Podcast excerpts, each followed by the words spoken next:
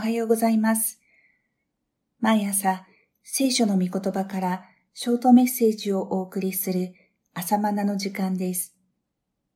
今日は、サムエル記下第5章4節の御言葉です。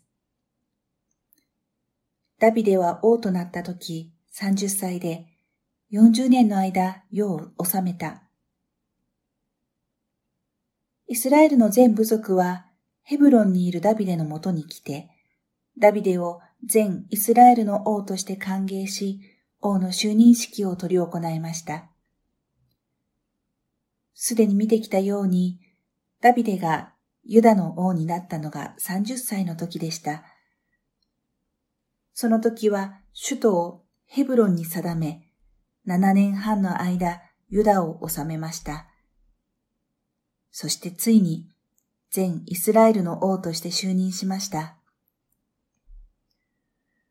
預言者サムエルによって油を注がれ、王としての任命を受けたのはダビデが少年の時でした。ダビデが10歳から15歳の頃ではないかと思われます。その間、なんと20年近くが経過しています。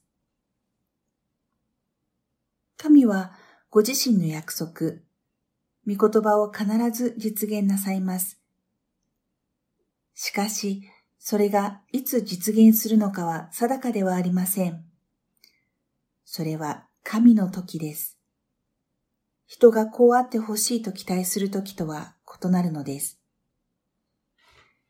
20年という歳月の中で、神の約束、御言葉を疑ったり、放棄してしまいたい誘惑もあったでしょう。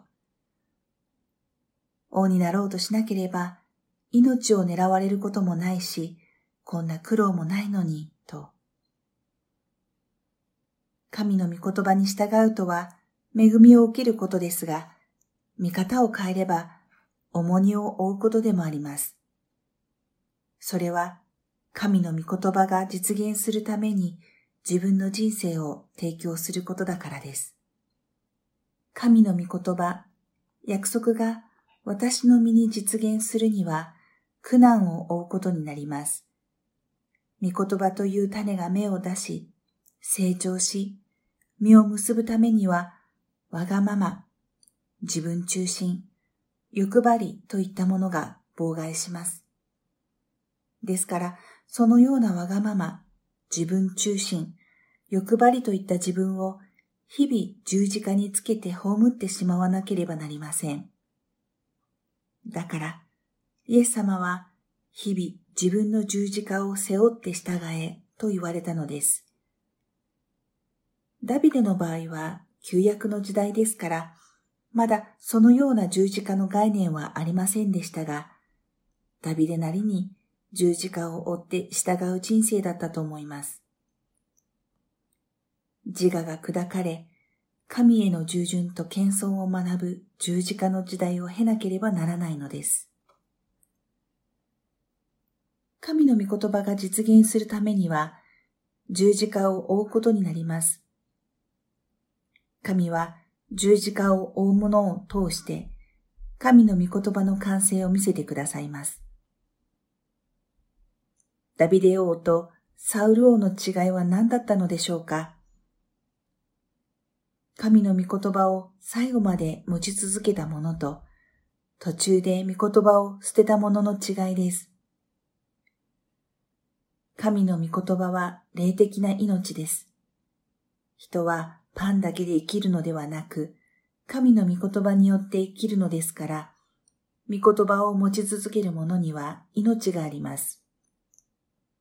ダビデは神の御言葉を持ち続けた人です。どんな困難の中にあっても、ダビデが腐らずに前向きに生きることができたのは、彼に命があったからです。御言葉による霊的な命が生きていたからです。しかしサウル王は神の御言葉を捨てた人です。神の御言葉より自分の意見や主張を優先した人です。彼が神の御言葉を捨てた時から、彼の霊的な死が始まりました。命がないのでサウル王は腐り始めました。彼の最後は猜疑心を抑えられず、憎しみと恐怖心、諦めと自暴自棄で満ちていました。神の御言葉に込められた霊的命を捨てたからです。神の御言葉を最後まで握りしめましょう。神の御言葉の中にとどまりましょう。主イエスは言われました。私の御言葉の中にとどまりなさい。私の御言葉があなた方にとどまっているなら、あなた方は本当の弟子であると。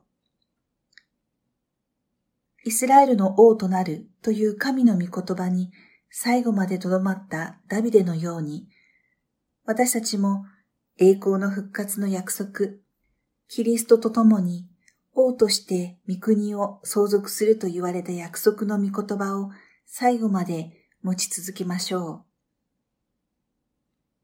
それではまた明日。